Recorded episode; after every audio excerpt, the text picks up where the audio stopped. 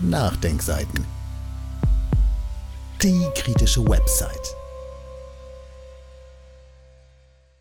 Jämmerliches Kabarett. TV-Satiriker schützen die Kriegspolitik. Ein Kommentar von Tobias Riegel. Die Reaktionen vieler TV-Comedians auf Friedensdemo und Manifest von Wagenknecht Schwarzer zeigen, einige der von Bürgergebühren bezahlten TV-Satiriker haben die eigene Berufsbezeichnung nicht verstanden. Satire sollte sich eigentlich vornehmlich gegen Fehltritte von mächtigen Akteuren richten. Nur dann darf sie alles. Wer aber gemeinsam mit Regierung und großen Medien gegen die im Meinungskampf bereits schwer benachteiligte Friedensbewegung nachtritt, der macht Propaganda, keine Satire. Sarah Bosetti, Browser Ballad, Extra 3 Heute Show, Jan Böhmermann, Florian Schröder und so weiter. Die deutschen TV-Comedians stehen fast wie ein Mann hinter der Bundesregierung und ihrer den Krieg und das Leid der ukrainischen Zivilisten potenziell verlängernden Ukraine-Politik. Konkrete Beispiele für diese Art des Kabaretts folgen weiter unten im Text. In diesen Beiträgen wird das Schutzschild Satire genutzt, um ungebremst von Anstandsregeln und Fakten gegen Regierungskritiker auszuteilen. Ist das also die heutige Definition von Satire? Gemeinsam mit mächtigen Regierungspolitikern und Journalisten publizistisch gegen im Meinungskampf bereits benachteiligte Regierungskritiker vorzugehen? Die hier geäußerte Kritik betrifft einige der prominenten TV-Kabarettisten. Es gibt natürlich Ausnahmen, etwa die Beiträge von Lisa Fitz. Auch Serdar Sumuncu hat kürzlich mit eigenen Gedanken zum Ukraine-Krieg auf sich aufmerksam gemacht. Marius Hatzius konnte ebenfalls bereits als gedanklich eigenständig auffallen. Früher hätte man in dieser Reihe auch die Anstalt erwähnt, etwa wie einem innerhalb des Artikels eingefügten. Es gibt sicher weitere positive Ausnahmen in der TV-Kabarettkultur. Satire als reine Verstärkung des offiziellen Sounds. Wenn man aber nicht aktiv nach einem kritischen Kabarett im deutschen TV suchte, so hatte man in den letzten Wochen den Eindruck einer totalen Dominanz des Bereichs durch angepasste Regierungskomiker, die ihre Reichweite nutzen, um Regierungskritiker verächtlich zu machen. Und da Satire ja alles darf, gibt es bei dieser Verächtlichmachung teilweise gar keine Grenzen mehr nach unten. Der berechtigte und wichtige Freibrief für Satire gilt aber doch nur, wenn es gegen Fehltritte von mächtigen Akteuren geht. Die Grundlage für den Satire-Freibrief ist meiner Meinung nach eine David gegen Goliath-Situation. Die enge Parteinahme der TV-Satiriker für die Regierung und die Politik der Kriegsverlängerung wirkt aber als reine Verstärkung des offiziellen Sounds.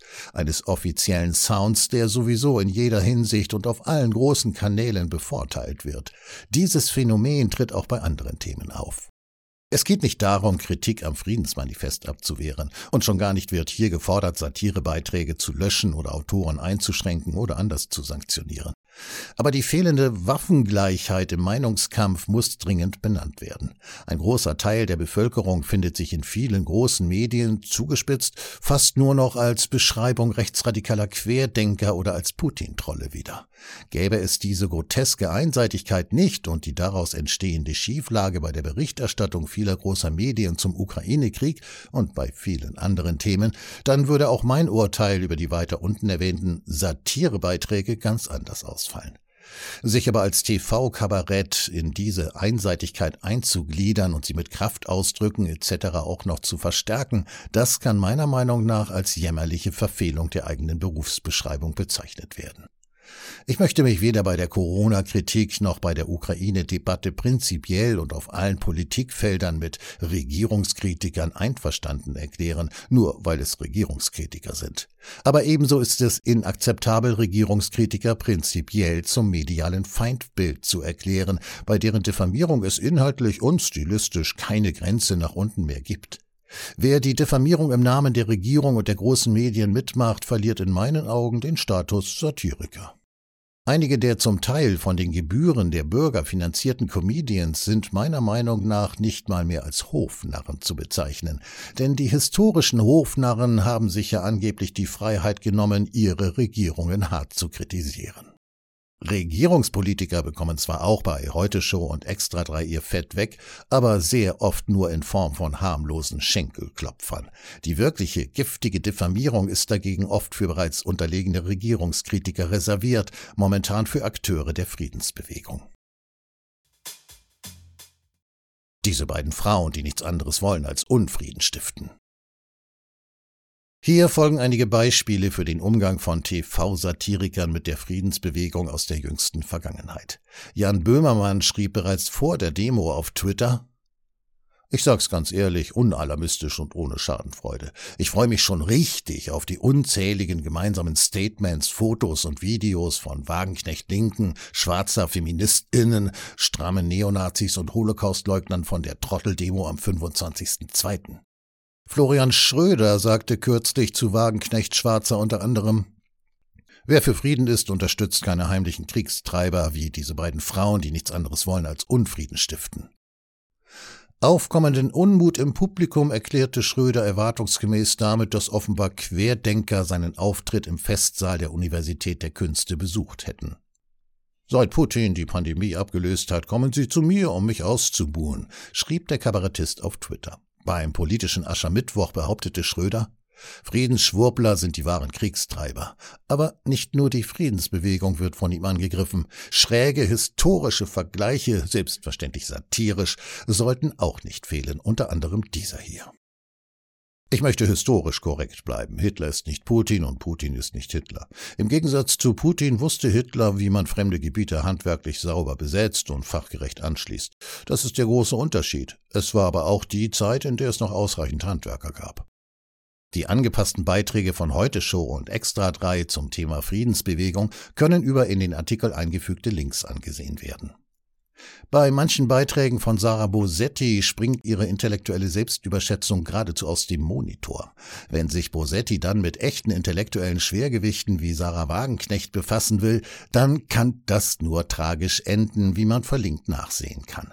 Bosetti ist manchen Lesern vielleicht noch in Erinnerung. Sie hatte Kritiker der Corona-Politik indirekt mit einem für das Funktionieren des Gesamtkomplexes überflüssigen Blinddarm verglichen. Natürlich satirisch. Auf den gerechtfertigten Shitstorm reagierte Bosetti mit einem geradezu absurden Statement, das sie Blinddarmentschuldigung nennt, das aber eine schwer verunglückte Rechtfertigung darstellt. Zu Recht als allerletztes soll hier ein manipulativer Zusammenschnitt der Rede Wagenknechts bei der Friedensdemo erwähnt werden, hergestellt durch das Browser-Ballett. Satire gegen Andersdenkende kennt man bereits von Corona. Ein Nachtreten gegen die im Meinungskampf ohnehin benachteiligte Friedensbewegung, das nun zu beobachtende Phänomen war von einigen TV-Comedians bereits gegen Kritiker der Corona-Politik angewandt worden, wie wir etwa verlinkt beschrieben haben. Die Petition von Wagenknecht und Schwarze hat aktuell Montag 12 Uhr über 730.000 Unterstützer. Wer noch nicht unterzeichnet hat, kann das unter einem eingefügten Link jetzt tun. Dieses Audio konnte nur entstehen, weil zahlreiche Leser und Leserinnen die Nachdenkseiten fördern und durch Spenden unterstützen. Wenn Sie auch etwas tun wollen, klicken Sie einfach den entsprechenden Button auf unserer Website an. Übrigens, Sie können uns auch bei iTunes, SoundCloud und YouTube hören und wenn Sie mögen, gerne unseren Kanal abonnieren und eine positive Bewertung für uns abgeben. Wir freuen uns über Ihre Unterstützung und die Weiterverbreitung unserer Inhalte.